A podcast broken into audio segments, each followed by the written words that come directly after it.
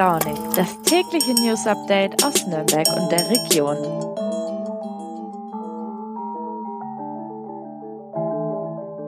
Guten Morgen und herzlich willkommen zu Früh und Launig. Neue Woche, neues Glück und nach einem etwas verregneten und ruhigeren Wochenende, zumindest bei mir, starten wir heute voller Motivation in den Montag. Ich weiß nicht, wie es euch geht, aber ich hatte den Eindruck, viele Leute haben das Wochenende ein bisschen zum Runterkommen und Durchschnaufen genutzt. Vielleicht lag es ja am Wetter, aber ich habe mit einigen Freunden gesprochen und irgendwie hatte ich den Eindruck, dass alle es etwas ruhiger angehen lassen haben. Ein Großereignis geht jedenfalls heute zu Ende, und zwar die European Championships in München. Für all diejenigen von euch, die nicht mitbekommen haben, was das ist, in den letzten elf Tagen fand überall in der Landeshauptstadt verteilt ein paneuropäisches Sportfest statt. Neun verschiedene Sportarten trugen ihre Europameisterschaften gleichzeitig aus. Ein Mini-Olympia sozusagen, auf europäischer Ebene. Das Konzept ist noch relativ neu. Das erste Mal gab es das Ganze 2018, damals in Berlin und Glasgow. Jetzt im Jahr 2022 eben in München. Weil ich selbst großer Sportfan bin, habe ich das Ende dieser Meisterschaften heute zum Anlass genommen, Bilanz zu ziehen und die Sendung heute den European Championships in München zu widmen. Mein Name ist Lukas, heute ist Montag, der 22. August und ihr hört Früh und Launig.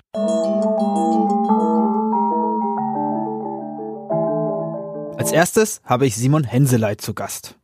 Simon ist Triathlet, trainiert in Nürnberg und hat vergangene Woche Silber in der Triathlon Mixed Staffel gewonnen. Warum die EM in München für ihn etwas ganz Besonderes war und wie er die Stimmung im Olympiastadion erlebt hat, erzählt er uns im Podcast.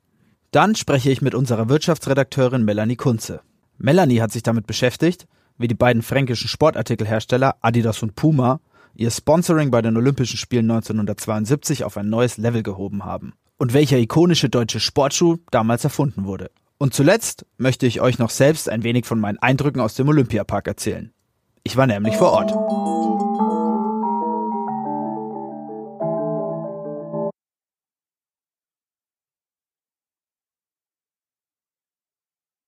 Simon Henseleit ist 22 Jahre alt. Aufgewachsen ist er in Steingarten im Allgäu, doch schon mit 14 Jahren ging er ans Sportinternat der Bertolt Brecht Schule in Nürnberg. Heute ist er Leistungssportler und Sportsoldat bei der Bundeswehr und trainiert und lebt in Nürnberg. Simon, jetzt ist es ja knapp eine Woche her, dass du die Silbermedaille in der Triathlon Mix Staffel gewonnen hast. Konntest du denn das Ganze schon etwas sacken lassen? Wie war denn die Woche für dich?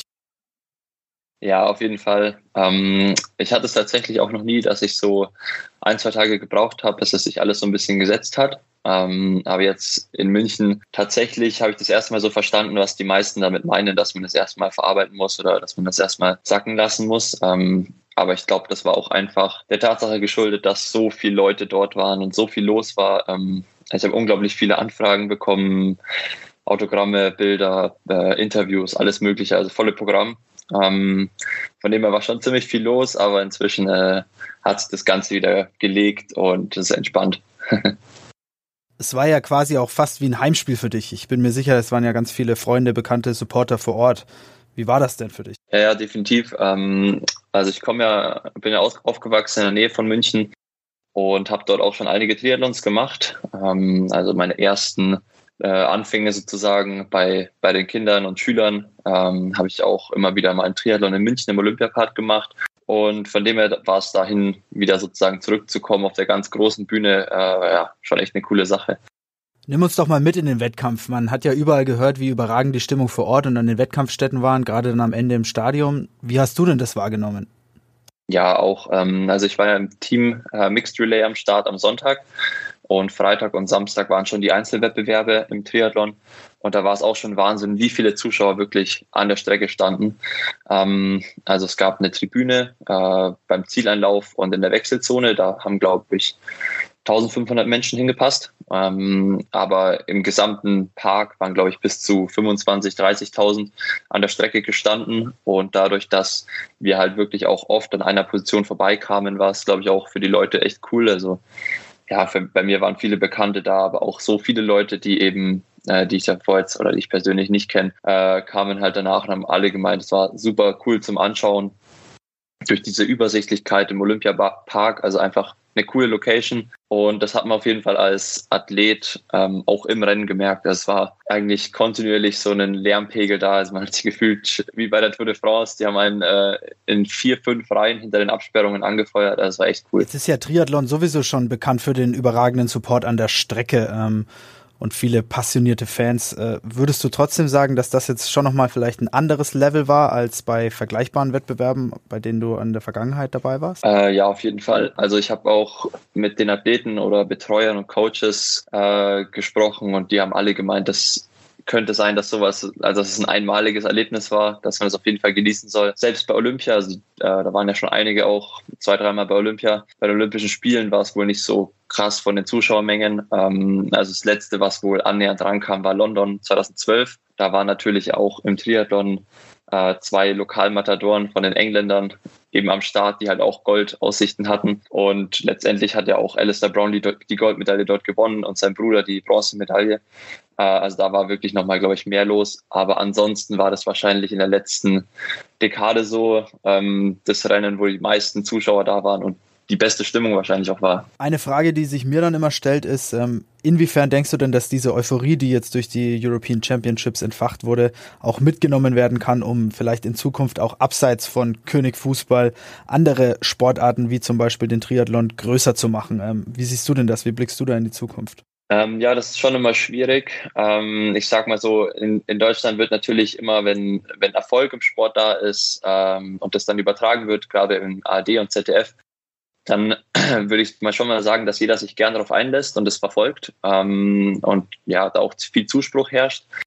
Aber sobald es dann ja nicht mehr von den großen Sendern übertragen wird, äh, gerät es auch mal schnell in Vergessenheit. Und wenn man dann zum Beispiel die Weltmeisterschaft in Eugene von den Leichtathleten anguckt, wo der Erfolg halt so ein bisschen ausgeblieben ist, äh, da werden dann immer gleich die, wird da gleich die Kritik an den Sportlern laut und so ungefähr, ja, trainieren die überhaupt? Was, was machen die denn?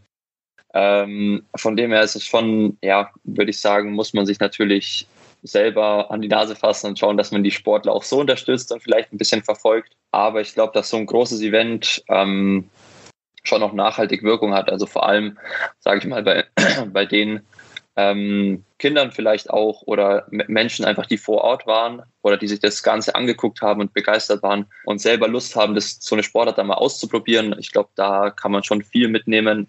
Und wenn ich jetzt persönlich so an mich denke, wenn ich jetzt äh, kleiner gewesen wäre und dort vor Ort gewesen wäre, da hätte ich sicherlich auch Bock gehabt. Ähm, also muss ja nicht Triathlon sein, aber einfach irgendeine Sportart, die mich da halt gepackt hätte, dann auch selber mal anzufangen. Und dann ist es halt die Aufgabe von, von den Vereinen, sage ich mal, und von den, von den Eltern oder sonstigen Verwandten, das auch zu fördern. Also ja, aber allgemein denke ich, so, sind so Events schon sehr wichtig äh, in unserer Gesellschaft. Stichpunkt Förderung. Ähm, was bringt dir denn dieser Erfolg jetzt in Sachen Sponsoring und Aufmerksamkeit? Äh, ja, genau. Also ich bin sozusagen hauptberuflich wirklich Triathlet. Äh, die Sportförderung Förderung, äh, ist da aber auch extrem wichtig ähm, und einfach Teil meines Einkommens sozusagen, dass ich ähm, mich als ja, dass ich als Sportler den Lebensunterhalt damit verdienen kann ähm, ist natürlich sehr umkämpft, weil es gibt in den olympisch geförderten Sportarten in Deutschland nur begrenzte Stellen eben, wo man sich sozusagen über den Nationalkader dafür qualifizieren kann. Ähm, und da war es jetzt zum Beispiel bei dem Event schon wichtig, dass ich da eine Medaille geholt habe und dass es für nächstes Jahr sozusagen wieder gesichert ist. Ähm, allerdings haben wir dort immer nur ein Jahresverträge, also wir müssen jedes Jahr sozusagen diesen, ja, diesen Druck standhalten und Leistung bringen. Ähm, und ja, zur zweiten Frage so wirklich Auswirkungen durch so einen Erfolg kann ich schon auch messbar spüren, ähm, wenn es jetzt zum Beispiel in Verhandlungen für nächstes Jahr mit den Sponsoren, die ich noch habe, privat geht. Da ist natürlich so eine Aufmerksamkeit im ZDF oder ARD schon sehr wichtig. Also wir dürfen ja auch ähm, Sponsoren auf unseren Anzug drucken und den dann sozusagen repräsentieren. Und sowas ist natürlich viel wert, wenn man dann auch im öffentlich-rechtlichen äh, übertragen wird und nicht nur in irgendwelchen Livestreams.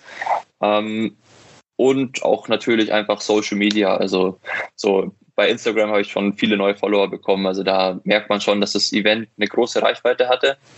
Und dadurch, dass man dann halt als Triathlet schon auch im Einzelnen viel Fernsehzeit bekommt und auch sozusagen während, ja, während der Zeit, wo ich unterwegs war, meinen Teil der Staffel erfüllt habe, wird ja dann nur über mich geredet oder kommentiert. Also da erfährt man dann auch ein paar Hintergrundinfos zu, zu mir und ähm, das bringt auf jeden Fall was fürs, für den, ja, den Wert sozusagen meiner Person als Sportler für nächstes Jahr.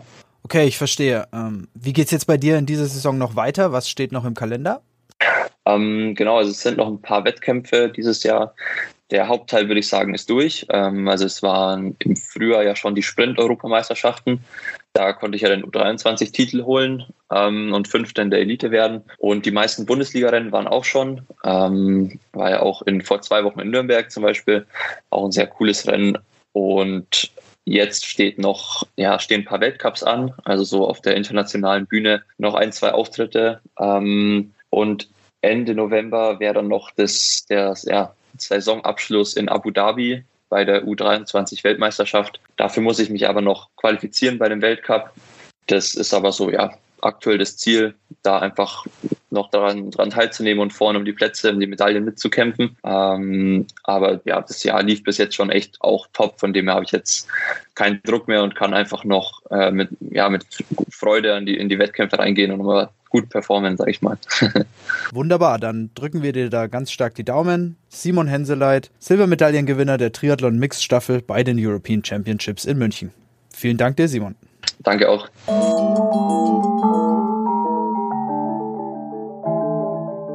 European Championships sind ja ganz eng verknüpft mit den Olympischen Spielen 1972. Äh, nicht nur finden die Wettbewerbe an den gleichen Sportstätten von damals statt, sondern auch haben die Veranstalter der EC viele Reminiszenzen an die Spiele von 72 eingebaut. So wurde zum Beispiel der Dackel Waldi, das Maskottchen von damals, wieder im Olympiapark aufgestellt und auch der offizielle Merchandise zitiert Farben und Logos von 72. Für unsere beiden fränkischen Weltfirmen Adidas und Puma war Olympia 1972 auch ein wichtiger Meilenstein.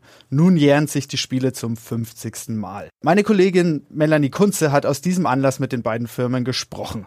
Melanie, erzähl doch mal, warum war denn Olympia 1972 so besonders für Adidas und Puma? Naja, Millionen Menschen verfolgen die Olympischen Spiele am Bildschirm. Und das ist eigentlich die perfekte Bühne für die fränkischen Sportartikelhersteller, um Werbung für ihre Produkte zu machen und um neue Kunden zu gewinnen. Adidas Adidas war zudem 1972 das erste Mal Ausrüster der deutschen Olympiamannschaft und hat allein 50 Leichtathleten und Leichtathletinnen ausgestattet. Dazu kommen noch zahlreiche weitere Sportler und Sportlerinnen, die nicht in der Leichtathletik gestartet sind. Puma hat nach eigenen Angaben insgesamt rund 200 Sportlerinnen und Sportler 1972 ausgestattet. Äh, nimm uns doch mal mit, wie sahen denn diese Outfits damals denn aus? Ich glaube, du hast dir ein paar alte Videos auch angeguckt von ein paar Athletinnen, ja, oder? Ja, genau. Also ich habe ein paar Bilder und Videos angeschaut. Im Prinzip trugen die Leichtathleten der BRD ähm, enge Outfits, so wie das die Leichtathleten heute auch machen. Sie hatten weiße Shirts und Hosen an und vorne am Shirt war der Bundesadler aufgenäht. Gut, also die Outfits waren ein bisschen ähnlich wie heute. Ähm, ich habe gehört, dass auch einige der Logos und einige der Produkte, die damals neu eingeführt wurden, bis heute bestehen. Was weißt du denn dazu? Ja, genau. Ähm, 1972 ähm, hat Adidas in seinem Olympiakatalog ähm, die Adilette beworben. Also das ist die berühmte Badelatte, die heute wahrscheinlich fast jeder irgendwie zu Hause hat oder zumindest jeder kennt. Die wurde damals zum ersten Mal vorgestellt und ist bis heute ja ein Verkaufsschlager. Jeder deutsche Camper hat sie auf jeden Fall. Ja, ich habe sie auch. Ich auch. In Pink. Ganz wichtig, ganz wichtig, ja. Genau. Naja, und geblieben von damals ist, dass Adidas bis heute Partner des Deutschen Olympischen Sportbundes ist.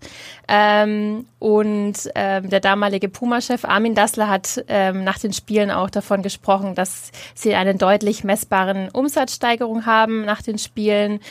Und beide, also Puma wie Adidas, ähm, rüsten bis heute auf internationalen Wettkämpfen Athleten und Athletinnen aus, sei es halt in der Leichtathletik, im Boxen, in der Gymnastik oder bei Mannschaftssportarten wie Fußball oder Basketball. Jawohl. Und ich glaube, das Adidas Originals Logo, das vielleicht viele heute auch noch kennen, genau, das, stammt auch von damals, Ja, genau. Richtig? Also 1972 wurde dieses Logo zum ersten Mal präsentiert und das ist bis heute auf den Klamotten der Originals Serie oder Kollektion zu sehen.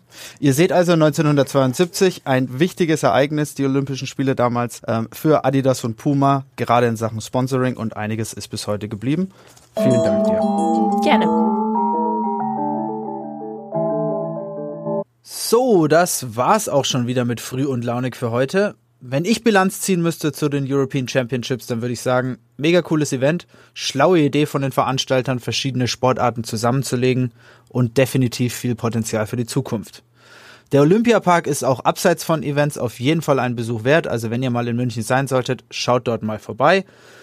Und wer weiß, vielleicht wird es in Zukunft ja auch doch mal wieder Sportgroßveranstaltungen in Deutschland geben. Es muss ja nicht immer Olympia oder die Fußball-WM sein. Ich bedanke mich auf jeden Fall recht herzlich fürs Zuhören freue mich auf morgen und wünsche euch einen wundervollen Tag. Ciao!